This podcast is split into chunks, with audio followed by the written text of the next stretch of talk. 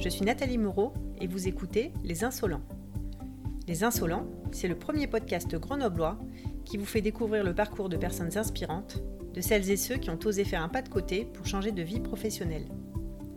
On parle de ce qui a provoqué le déclic chez eux, mais également de ce qui les nourrit, de comment ils font face aux difficultés, bref, de tous leurs secrets.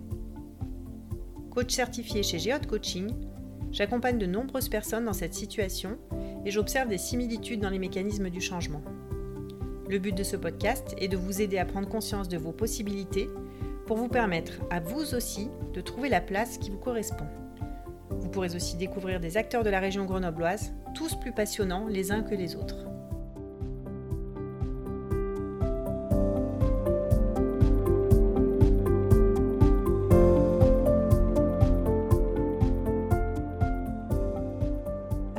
Vu des drôles de petits pandas rouler dans Grenoble? Si oui, ce n'est pas à cause de ce que vous aviez pris la veille, vous avez probablement croisé l'une des remorques de Tout en vélo. Cette entreprise de livraison et déménagement à vélo a été cofondée par Jérôme Cucarolo, que j'ai le plaisir de recevoir dans Les Insolents. Alors qu'il se destinait à l'enseignement, ce grenoblois de naissance n'a finalement pas présenté le CAPES, qu'il avait pourtant préparé à deux reprises. Très investi dans le milieu associatif et dans la vie politique, c'est par ce canal qu'il va décrocher son premier emploi au département de l'Isère. Mais son envie de créer une entreprise va rapidement le rattraper et après une prise de conscience et quelques rencontres, il se lance avec un ami dans l'aventure tout en vélo Grenoble. Cette scope a désormais quelques années et plusieurs salariés, dont Jérôme veille sur le bien-être avec attention.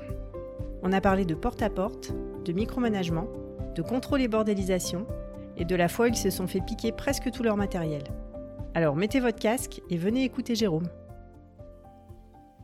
Aujourd'hui, sur Les Insolents, j'ai le plaisir euh, d'accueillir Jérôme Cucarolo. Bonjour. Bonjour Jérôme. Je suis ravie euh, et je te remercie d'ailleurs de m'accueillir dans tes locaux. Avant de démarrer, est-ce que tu peux nous dire, s'il te plaît, quel âge tu as, où est-ce que tu habites et qu'est-ce que tu fais dans la vie? Oui, j'ai 33 ans, j'habite à Grenoble et je suis gérant de la SCOP tout en vélo. Elle est implantée où cette SCOP? À côté de la gare, à Grenoble.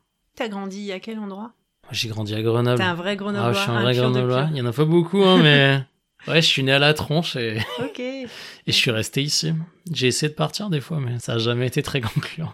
Qu'est-ce que tu voulais faire quand t'étais petit? Je crois que je voulais être pilote d'avion. Ça, c'est à peu près sûr. Et assez rapidement, euh, j'ai commencé à avoir une mauvaise vue. Donc là, de toute façon, ça n'était pas possible. Et après, en fait, je sais plus trop. Je me suis pas mal intéressé à la géopolitique, notamment au lycée. Euh, Notamment à travers l'émission du Dessous des cartes, je trouvais ça absolument passionnant. Pe- Peut-être qu'à un moment donné, ça aurait pu euh, m'intéresser, mais je sais pas si j'ai voulu en faire mon métier ou si c'était juste un centre d'intérêt. Mais bon, toujours est-il que à la suite euh, d'un bac scientifique, euh, je suis allé en géographie à Grenoble, jusqu'au master de géographie, où en plus j'ai fait un master de recherche, donc euh, Qu'est-ce qui t'avait orienté dans, ce, dans cette voie-là? Je voulais faire de l'aménagement du territoire quand je suis rentré en géographie. Euh, Au fur et à mesure de mon parcours, euh, j'ai eu plus d'envie euh, d'aller du côté de l'enseignement, notamment parce que j'avais pris des options d'histoire et que je trouvais ça vraiment sympa. Donc euh, j'ai décidé de me dire que j'allais faire le master complet et de pas m'arrêter à la maîtrise. Et puis ensuite, j'irai au CAPES d'histoire-géographie que tu as présenté? Que je n'ai pas présenté, mais je me suis inscrit deux fois quand même. D'abord parce que j'étais pas très assidu en... à la prépa du concours. Euh, les cours d'histoire, ils étaient faits pour les historiens, c'était très pointu. Euh, les cours de géographie, ils étaient faits pour les historiens, c'était pas très pointu. Donc j'allais pas beaucoup aux cours de géo et je lisais les bouquins, mais je trouvais que c'était pas super passionnant. Et après, j'allais de moins en moins aux cours d'histoire parce que, en fait, je comprenais rien. Et j'ai pas rien fait à côté. Euh, j'ai fait pas mal d'associatifs notamment. Ça a été des années euh, quand même assez sympas. Même si c'était pas évident euh, de me rendre compte que, en fait, euh, pour la première fois dans mes études, même si à d'autres moments j'ai galéré, là vraiment j'y arrivais pas quoi.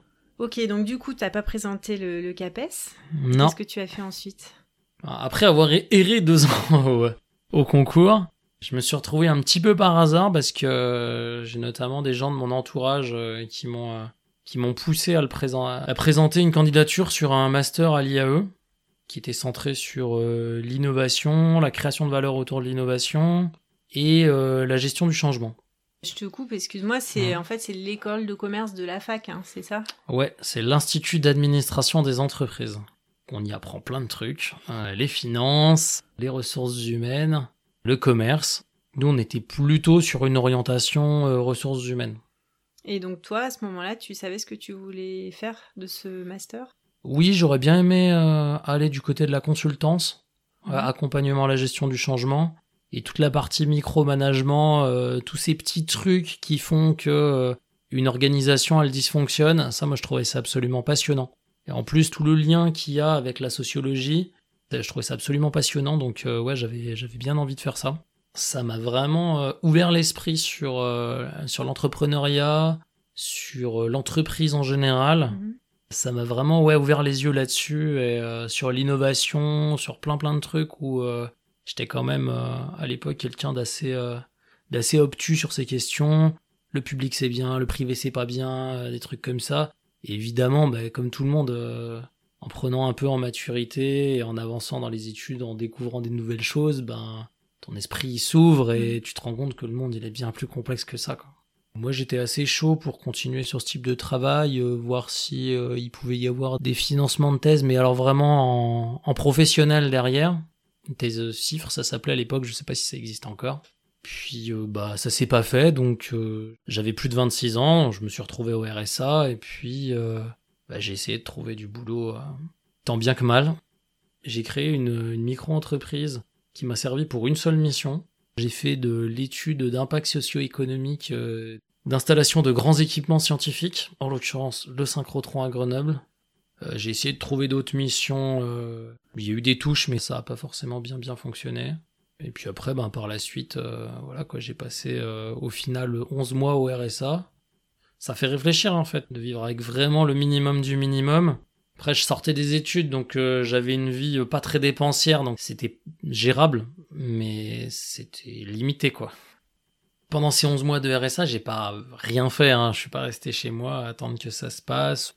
Mais j'ai pas non plus envoyé des centaines et des centaines de candidatures euh, pour trouver un job, et c'est peut-être pour ça que ça a un peu duré. Non, il y a un moment donné, il y a la campagne municipale qui a commencé pour euh, 2014, et moi à la fois j'avais pas forcément envie d'être candidat, je m'en sentais pas la légitimité, euh, je sortais juste des études, j'avais pas fait grand chose. Mais j'avais envie de participer euh, dans la campagne et euh, c'est ce que j'ai fait pendant à peu près trois mois d'affilée. Pour quel groupe? Pour la liste qui était défendue par Eric Piolle. T'étais déjà impliqué dans la vie Oui, j'étais j'étais syndicaliste étudiant déjà à la fac. J'étais dans un syndicat étudiant écologiste Mhm. qui s'appelait Fac Verte, qui n'existe plus aujourd'hui. Mais ça a été vraiment des très très belles années. J'ai rencontré euh, des personnes très sympas, dont certaines que je côtoie encore aujourd'hui. Et puis euh, c'était c'est une sacrée aventure, défendre les étudiants, hein, défendre leurs droits, euh, les mouvements sociaux, etc. C'est très formateur. Je suis rentré à Europe Écologie Les Verts au moment de la création en 2008. Et j'y suis resté depuis, à part un an de parenthèse à cause de mes responsabilités syndicales, je suis resté chez les Verts. T'es un ancien d'Europe Écologie. Les Verts. Euh, Disons que maintenant je fais partie de la génération euh, qui commence à prendre euh, les rênes dans le parti. Ouais, Donc tu as participé euh, à la campagne municipale. ouais j'ai participé à la campagne municipale. Je m'occupais de faire le lien entre les décisions stratégiques de la direction de campagne et le terrain. En gros, qui est du monde dans les événements qu'on organise, donc à rappeler des gens. Organiser les sessions de collage, et aussi un truc qui était en 2014 assez nouveau euh, pour des campagnes en France, euh, à part chez François Hollande en 2012. Ils en avaient beaucoup fait de manière assez professionnelle, mais sinon ça se faisait très peu, c'est le porte-à-porte. À l'américaine. Entre guillemets, ouais. Et depuis, c'est des méthodes qui ont infusé partout. Tout le monde en fait. On n'est pas plus pionniers les, les- que les autres parce qu'on n'a pas été des, des promoteurs du porte-à-porte, mais on en a fait, on en a fait beaucoup. Avec les moyens du bord, quoi. C'est-à-dire qu'on avait une grande carte euh, photocopiée de Grenoble et puis on surlignait les rues euh, jusqu'à ce qu'il n'y ait plus de rues à surligner. Les campagnes françaises, ça a, beaucoup été, ça a toujours été beaucoup d'affichage et beaucoup de tracts. Sur les marchés. Ouais, sur les marchés. Bon, on en fait toujours. Mais aujourd'hui, c'est vraiment euh, le porte-à-porte et l'individualisation du contact. Bon, on n'est encore pas du tout au niveau de ce qui peut se faire aux États-Unis. Je sais pas si c'est bien ou mal, mais c'est un fait. Mais euh, la question de l'individualisation des messages, de cibler les messages, et surtout euh, d'avoir un contact humain direct avec les électeurs où on passe plusieurs minutes à discuter avec eux plutôt que quelques secondes sur un marché où euh, Il y a trois listes concurrentes qui essayaient aussi de distribuer des tracts. Ces pratiques-là, elles sont en train de changer. Et donc, tu as participé à la grosse fête qui a suivi l'élection. Ouais, tout à fait. Après cette élection Bah après, c'est comme beaucoup de militants qui sont ensuite pas rentrés euh, dans l'assemblée municipale, qui n'ont pas été élus. Bah, il y a une espèce de, de, gros vide, quoi.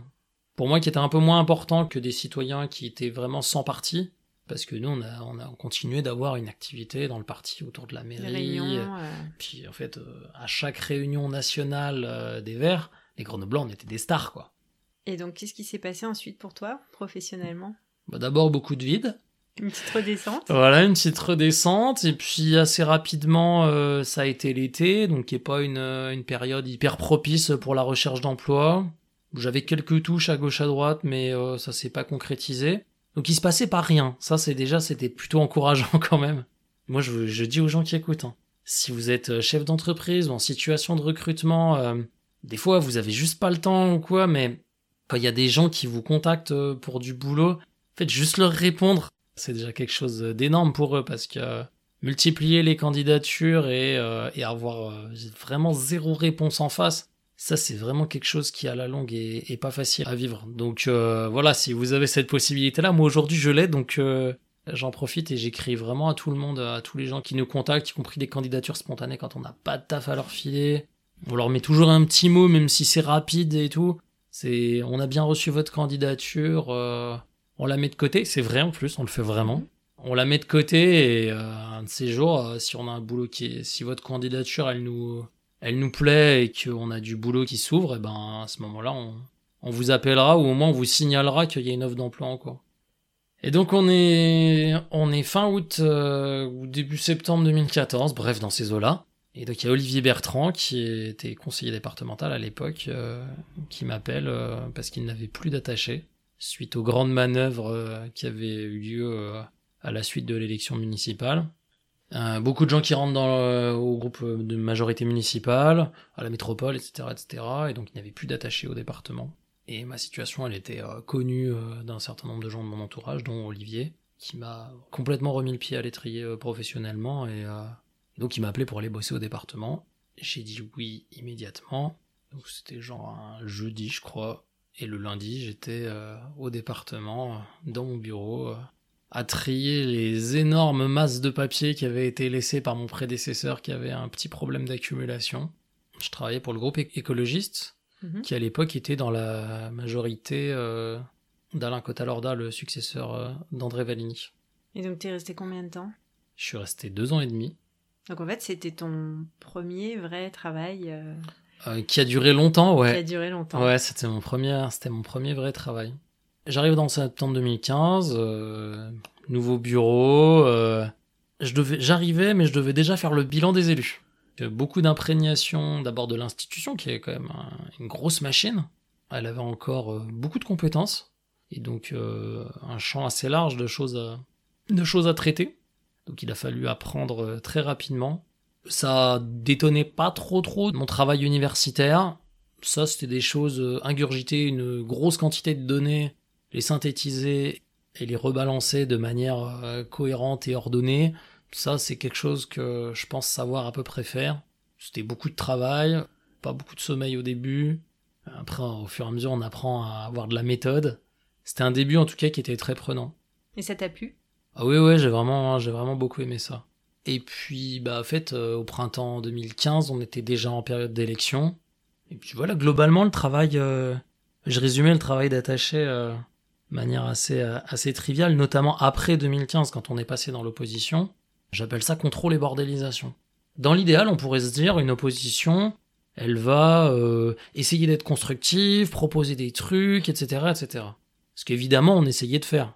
Mais à la réalité de la vie politique, et on peut le déplorer, c'est qu'en général, la majorité, elle écoute pas beaucoup l'opposition, même quand elle raconte des trucs intelligents. Et ça, quelle que soit l'institution. La majorité, elle écoutait pas beaucoup l'opposition.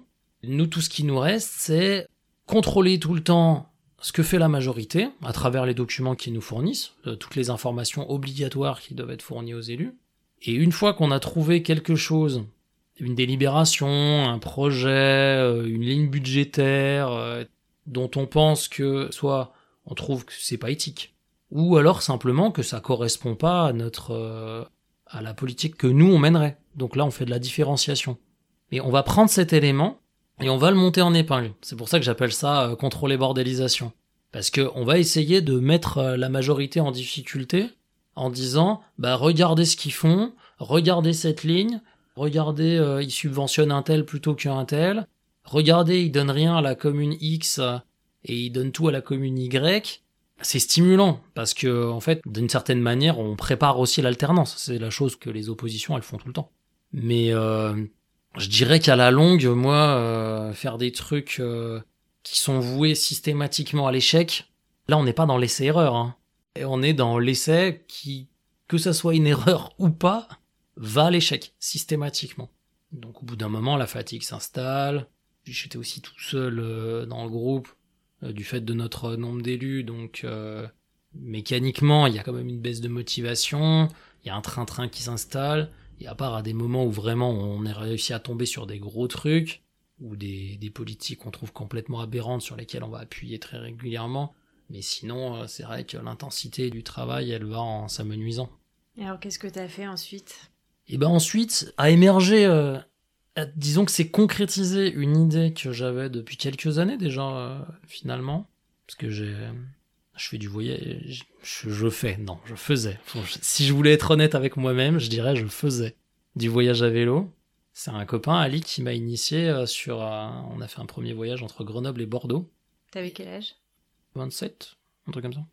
Ça m'a énormément plu, évidemment. Je trouvais ça très marrant, à la fois le truc découverte de la France, l'effort physique qu'il y a derrière, euh, toute l'ambiance un peu euh, bivouac à l'arrache. Euh. finalement, les difficultés, ça, sur le moment, c'est très pénible, mais c'est que des bons souvenirs à la fin.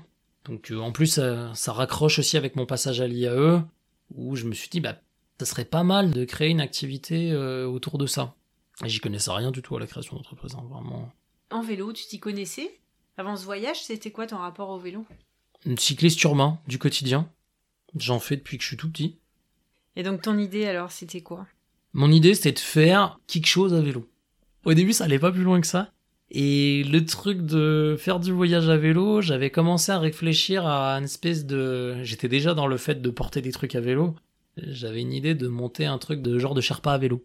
Un peu comme un accompagnateur moyenne montagne, mais en voyage à vélo.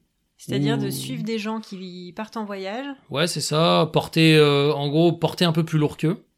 Leur porter une partie des bagages, en tirant une remorque de voyage, ou un truc du style. Et euh, c'est vrai que quand j'ai commencé à m'attaquer un peu à l'étude de ce qui était euh, l'économie du tourisme et comment on s'y insérait, parce qu'évidemment, comme à chaque fois, j'ai une approche assez universitaire du truc, j'ai besoin de cadrer le sujet, j'ai besoin que ce soit précis, j'ai besoin d'avoir beaucoup de connaissances me lancer dans l'inconnu, c'était pas trop trop mon truc, quoi. J'avais besoin que ce soit bien cadré, assez sûr et tout. L'étude de cette possibilité, euh, c'était beaucoup de taf et ça m'a un peu... Bon, j'ai laissé couler et puis ça s'est pas concrétisé. Notamment parce qu'en plus j'avais mon boulot au département et que c'était confortable, quoi. Et puis euh, un midi, euh, je regardais des vidéos dans mon bureau au département. C'était sur Facebook. Et je vois des mecs euh, d'une société à Montréal qui font du déménagement à vélo. Je me dis, mais c'est vraiment ce truc que je dois faire. Mais vraiment, je me suis dit ça. Des fois, ça, on a l'impression que cette histoire, c'est juste le pitch euh, que je sors à n'importe quelle occasion. Et euh, moi, ce que je dis, c'est que, ben, en fait, mon pitch, il est facile sur le démarrage de la boîte, parce qu'il est vrai. Je peux le raconter sans hésitation et, et très précisément. Je, je, me souviens vraiment de cette sensation de me dire, waouh, Juste derrière, je commence à regarder euh, combien ça coûte, euh, s'il y a déjà des entreprises qui le font, etc., etc. Dans l'idée, à la base, de créer mon propre truc et tout. Enfin, je savais même pas si j'allais créer quelque chose, en fait. J'étais là, j'avais, j'avais l'idée, j'ai juste décidé de la pousser un peu plus loin. Je trouve des trucs un petit peu partout, notamment à l'étranger. Quand je dis des trucs, euh, je, veux dire du matériel. Du matériel de transport, j'en vois un petit peu partout, notamment à l'étranger je commence à m'intéresser à comment on fait pour importer du matériel, les droits de douane et tout, bon bref. Et je, tombe sur cette entreprise rennaise euh, qui tournait depuis 7-8 ans, je crois, qui s'appelle Tout en vélo. Tout en vélo, je leur envoie un mail, ils me répondent. En gros, je leur ai demandé, bon, euh, combien ça coûte, euh, comment ça marche? Ils étaient pas très habitués à l'époque à ce qu'on les contacte de cette manière-là.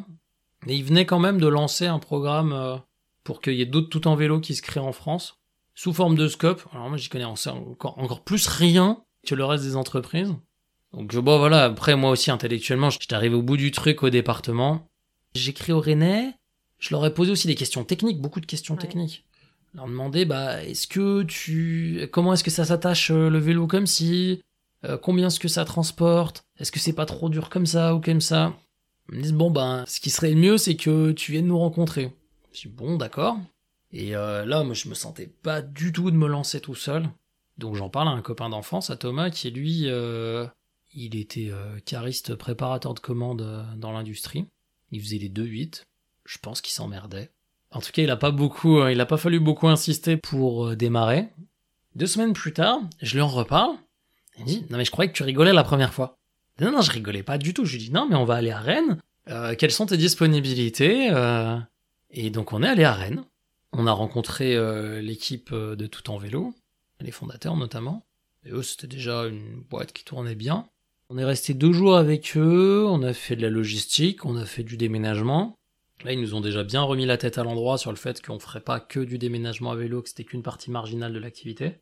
Effectivement, aujourd'hui, ça représente pas une, ça représente une part euh, significative, mais euh, c'est pas ce qui fait le modèle économique euh, de tout Mm. en vélo à Grenoble. Comme pour tous les autres tout en vélo, en fait. Le marché est trop petit. Et donc, il nous explique qu'en gros, c'est 80% de logistique et euh, max euh, 20% de déménagement. Ce que tu appelles la logistique, c'est quoi? Tout le transport de marchandises. Ça, peut, ça démarre de l'enveloppe, euh, ça passe par les colis, c'est de l'alimentaire. euh. Chez les professionnels, on appelle ça la messagerie, mais c'est plus parlant euh, pour le grand public de parler de logistique. Et donc, c'est essentiellement pour des clients professionnels.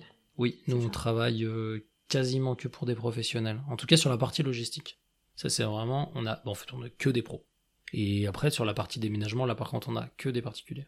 On pourrait faire du pro, mais c'est un marché qu'on travaille pas et de fait euh, qu'on n'obtient pas. Et euh, donc là les gars nous expliquent que ben ils commencent à dupliquer tout en vélo en France. Il y avait Rouen qui s'était lancé genre un mois avant. Et si nous on souhaitait euh, faire partie du réseau, on était les bienvenus. Il y avait quelques conditions de base. C'était euh, se créer en coopérative, que à l'époque c'était très très très recommandé, mais c'était pas obligatoire. Maintenant pour nous c'est totalement obligatoire. Tout ce qui est lié à l'utilisation de la marque, propriété intellectuelle, etc., etc. On n'avait pas le droit de mettre de pub pour euh, énergie fossile et véhicules thermiques euh, à côté. Bon, en même temps, je me voyais mal mettre des pubs totales euh, sur la remorque. Et le dernier truc, c'était qu'il fallait qu'on achète le matériel chez eux. Vu qu'on venait chez eux à la base pour le matériel, on voulait créer notre propre marque euh, et tout. On s'est dit, attends, c'est le matos qu'on veut en moins cher. Donc évidemment, on a dit oui. Et donc on a ouvert comme ça, euh, tout en vélo Grenoble, euh, en septembre 2016. Est-ce que vous avez eu des doutes à ce moment-là? Au début, non. Nous, on a profité à fond du fait que, à l'époque, Pôle emploi, il te laissait ton chômage jusqu'au bout de tes droits, à taux plein, si t'étais dans un processus de création d'entreprise. Un des premiers investisseurs de France dans la création d'entreprise, en fait, c'est Pôle emploi. Et moi, je trouve que c'est un dispositif qui est formidable. On n'a eu aucune pression au début. Pour autant, vous avez dû investir pour acheter du matériel? Oui, au début, on a mis 20 000 euros dans la boîte. Il y a une partie, c'était de la subvention. Et une partie, c'était du, du crédit, à taux zéro, et une partie de microcrédit. Ça, c'est l'ADI qui nous a aidés là-dedans. Et puis, on a fait aussi, euh, bah, on a mis un peu de notre poche. 5 000 euros chacun. Bon, c'était un équilibre euh, économique qui se tenait. Après, il faut dire qu'à ce moment-là, on avait pas d'appart, pas de bagnole, pas de gosse. Si on voulait se lancer, c'était à ce moment-là. C'était bon. Pas quand on allait avoir d'autres contraintes euh, financières, euh, familiales. Je dis contraintes, c'est pas bien. Des charges. Ouais, bah disons des choses qui font que tu peux moins euh, rentrer tard, euh, investir, euh, gérer ton emploi du temps absolument comme tu veux. Et vous avez démarré comment alors? Vous avez acheté euh, tout de suite plusieurs types de vélos Oui, ou, euh, on a acheté. Non, alors on a commencé par acheter des vélos sans assistance. Sans assistance électrique Sans assistance électrique. Ça, c'était nos premiers vélos. Et on a acheté euh, quelques remorques. De quoi faire en fait les premiers déménagements. C'était ça le. Vous êtes des dingues. Mais, mais non, c'était pas dingue. En fait, il y, en avait, il y avait des gens qui l'avaient fait avant nous. Donc moi, ça me rassurait beaucoup, ça. Et vous êtes resté combien de temps comme ça, sans assistance électrique?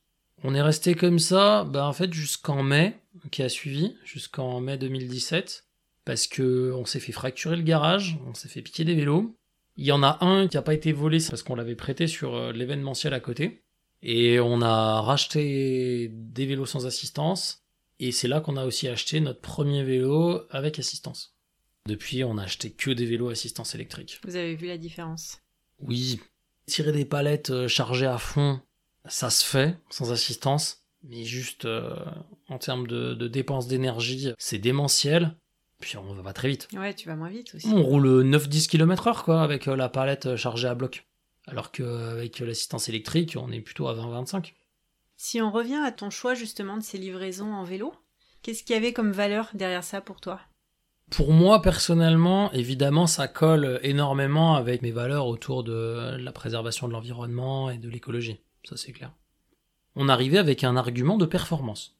Parce que c'est ça, c'est un truc qu'on le dit assez peu, mais en logistique urbaine, en transport de marchandises, le vélo, pour dans plein plein plein d'endroits, en tout cas dans tout ce qui est ville très dense, le vélo est plus efficace que le fourgon. On peut utiliser le réseau cyclable. S'il y a un truc, c'est que quand on veut livrer, euh, par exemple, euh, des courses à domicile entre 17h et 19h, c'est vraiment le pire truc que de livrer en fourgon. Enfin, les gens qui se baladent en ville à cette heure, enfin qui se baladent, qui rentrent du travail ou qui vont faire leurs courses en ville à cette heure-là, en voiture, ils savent l'enfer que c'est. Et à quelle vitesse ils avancent. Bah nous, euh, à chaque intersection, on remonte 10 voitures en fait. On n'a pas vraiment de variation de temps de parcours en fonction des heures de la journée. Il y en a quand même un petit peu, mais c'est vraiment très très faible. Donc nous, on arrive avec les professionnels avec euh, cet argument de la performance. La ponctualité, et là maintenant, on, commence à aller plus vers des... On garde les arguments performance-prix aussi. Quand on paye pas d'essence, bah, on est compétitif. Des fois, c'est un peu... Notamment dans le milieu du colis, c'est un peu limite. Ils ah. optimisent tellement que euh, on est euh, tout juste concurrentiel. Par contre, il y a un truc sur lequel on est bien meilleur que les camions, et ça, ils arriveront, je pense, jamais à nous battre, c'est sur la flexibilité. On peut réadapter les tournées tout le temps, faire un crochet par-ci, faire un crochet par-là, revenir en arrière. Un fourgon, euh, même s'il transporte 300 ou 400 colis, ça, il peut pas le faire. Enfin, pas aussi facilement en tout cas. Comment vous y êtes pris pour trouver vos premiers clients? Nous, on est grenoblois, donc déjà, on avait pas mal de réseaux ici. Ça nous a permis de trouver les clients locaux et après, il y avait le début du réseau tout en vélo, vu qu'on est que le troisième site tout en vélo euh, après euh, Rennes et Rouen. On a des clients qui sont d'envergure nationale, qui travaillent avec les collègues dans d'autres villes. Vu qu'on utilise le même matériel, qu'on a à peu près les mêmes méthodes de travail, et qui vont pas être surpris sur les prix quand on va... C'est très individualisé, hein, la manière de faire les, la manière de faire les prix. Des fois, on nous dit combien ça coûte? Je dis, bah, je peux pas vous répondre. Ça dépend des territoires, euh, ça dépend euh, de la taille des centres-villes, enfin ça dépend de plein plein de trucs. Vous êtes présent sur les réseaux sociaux? Oui. J'ai essayé Instagram, je sais pas, il y a un truc, j'y arrive pas trop, mais je, me soigne. Ça prend du temps, beaucoup plus qu'on l'imagine. Pas mal de Facebook, mais euh, ça, c'est pas forcément ce qui nous rapporte des clients. Moi, je me suis mis plus sérieusement à LinkedIn. Il y a deux axes. Il y a vraiment le truc autour de ma personne même si c'est pas le truc que moi j'aime bien faire, euh, force de constater que ça fonctionne, où j'explique ce que je fais, euh, en mettant en valeur les actions de l'entreprise, quand on a un nouveau recrutement, euh, quand on a un nouveau client, etc. Et là, j'essaie de développer un autre truc qu'avec les fonctionnalités de LinkedIn, ils ont, ils proposent plus récemment, c'est plus valoriser la partie page et donc vraiment la page de l'entreprise où moi, éventuellement, derrière, je vais repartager euh, les actualités de l'entreprise, mais euh, j'essaie de plus valoriser la, la marque euh, que moi, parce que déjà, l'entreprise a la vocation à être collective. Vous êtes combien aujourd'hui? On est six. Donc quatre salariés en plus. Ouais, et un associé en plus aussi. Tu veux bien qu'on parle un peu des déménagements? Ouais, bien sûr. Comment ça se passe? Combien de personnes? Quel matériel vous utilisez? Bah... Combien de temps ça prend au final pour déménager un logement en vélo, j'imagine que vous avez un périmètre d'action qui est évidemment limité. Vous n'allez pas jusqu'à Lyon. L'idéal, c'est Grenoble-Grenoble. Mhm. Ça, c'est vraiment le truc où on est les plus forts. L'idéal, c'est des déménagements qui sont pas gigantesques, même si on a déjà fait du, 150 mètres carrés, mais c'était des organisations absolument épiques. Et je pense que c'est des déménagements qu'on prendrait pas aujourd'hui. Pour parler des derniers déménagements qu'on a fait, c'est euh, du 50-60 mètres carrés. Et on essaye de les caler sur une demi-journée ou une journée. On va mettre un certain nombre de remorques, et en fonction de ce nombre de remorques, on va mettre des gens pour les piloter. Ça peut utiliser combien de remorques? On est monté jusqu'à 7. Et juste pour terminer sur les déménagements, vous en faites combien par mois du coup? Entre 1 et 2. Donc ça reste une activité marginale Oui. par rapport au reste? Oui. Il y a des femmes qui Oui. travaillent dans ton équipe? Ce qui du coup euh, pose d'autres contraintes en termes de droit du travail, par rapport notamment aux poids qui sont soulevés, c'est pas les mêmes et donc il faut être super attentif. Pour moi, c'était- ça faisait vraiment partie des trucs euh, qui étaient hyper importants à la féminisation du métier. On est très à l'écoute des difficultés des collègues, notamment de tout ce qui peut se passer sur la route. En termes d'incivilité Ouais. euh, des conducteurs, enfin de certains conducteurs. Ouais, ou des gens en général. Enfin, je veux dire, euh, tout ce qu'il y a autour du harcèlement de rue, d'une manière générale, moi je le vis pas. Pour moi, en dehors de, des questions environnementales, qui sont hyper importantes, je trouve qu'on a vraiment aussi un truc euh, sociétal à jouer. Alors, je dis pas qu'on révolutionne la société en, en mettant des femmes sur un vélo, je suis pas du tout en train de dire ça. Je dis juste qu'on essaye à notre petit niveau, de faire notre part euh, pour dire, bah en fait, euh, des métiers d'hommes et des métiers de femmes, ça n'existe pas, quoi. Est-ce qu'il y a des échecs ou des épreuves dont tu as tiré une leçon précieuse? Des échecs vraiment cuisants, j'en ai pas, ou vraiment ça, on s'est pris des gros stops. Ça, j'ai pas l'impression qu'on en ait vraiment vécu euh, jusqu'à maintenant. On, avait- on a vécu des grosses difficultés quand on s'est fait voler les vélos. Là, on avait la trésorerie, mais juste c'était terrible quoi. Comment on se relève de ça? Moi, je panique. En fait, dans des moments comme ça, je panique pas. Enfin, je panique pas s'il y a pas matière à paniquer. Je connaissais la trésorerie de l'entreprise, je connaissais le prix du matériel. Donc, c'était un coup très dur, mais c'était pas insurmontable quoi. Donc du coup, le lendemain, après un événement comme ça, donc t'as plus d'outils de travail? En fait, si. Ils n'ont pas touché aux remorques. D'abord parce que les remorques, en fait, ça coûte cher à l'achat, mais euh, y- les gens qui volent des vélos, c'est pour les revendre. Oui, une remorque euh, floquée tout en vélo, ça se repère. Mais surtout que les modèles, ils sont pas hyper répandus non plus. Il y en a pas 200 par ville, en fait. Elles auraient été vite repérées, je pense que les mecs savaient même pas comment ça s'accrochait au vélo. Donc vu qu'il nous restait un vélo, qu'on n'avait pas non plus un travail de dingue, en termes de, de travail régulier, c'était encore très calme. Qu'on avait pris du matériel d'avance justement pour faire les déménagements. On a rajouté une pièce euh, qui nous permet d'accrocher les remorques euh, sur un autre VTT. Et avec deux vélos, ben, on s'en est à peu près sorti euh, jusqu'à recevoir les suivants. C'était pas cool, mais vraiment, ça m'a pas effondré, quoi. Dans 5 ans, où est-ce que tu te vois, toi? J'aimerais qu'on soit plus nombreux, évidemment. J'aimerais qu'on ait créé le premier gros centre logistique vélo euh, à Grenoble. Avec euh, 10, 15, mais il n'y a pas de limite, je sais pas pourquoi je dis ça. Mais ouais, une quinzaine de salariés, on va dire. Et il y a un truc que j'aimerais aussi, et on est déjà en train de le faire, donc ça sera pas dans 5 ans, ça sera beaucoup plus court, une gestion euh, beaucoup plus partagée. C'est assez idéaliste, on l'entend beaucoup chez les gérants de coopératives, ils aimeraient bien que tout le monde s'intéresse à la gestion de la boîte.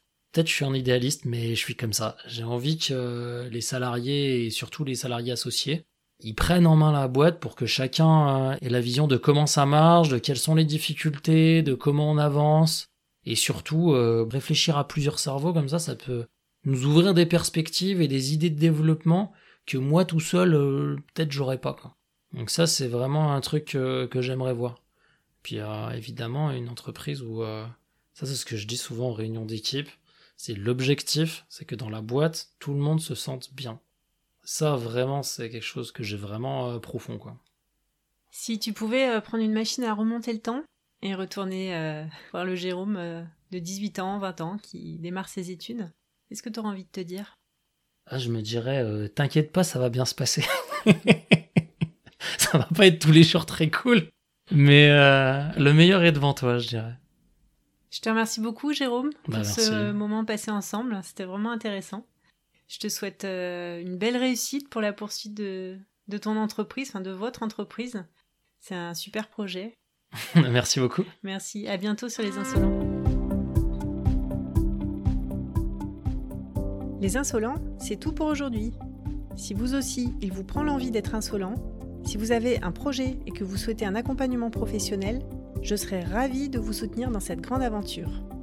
Rendez-vous sur mon site www.geotcoaching.fr où vous pourrez également retrouver les notes de l'épisode dans la rubrique podcast.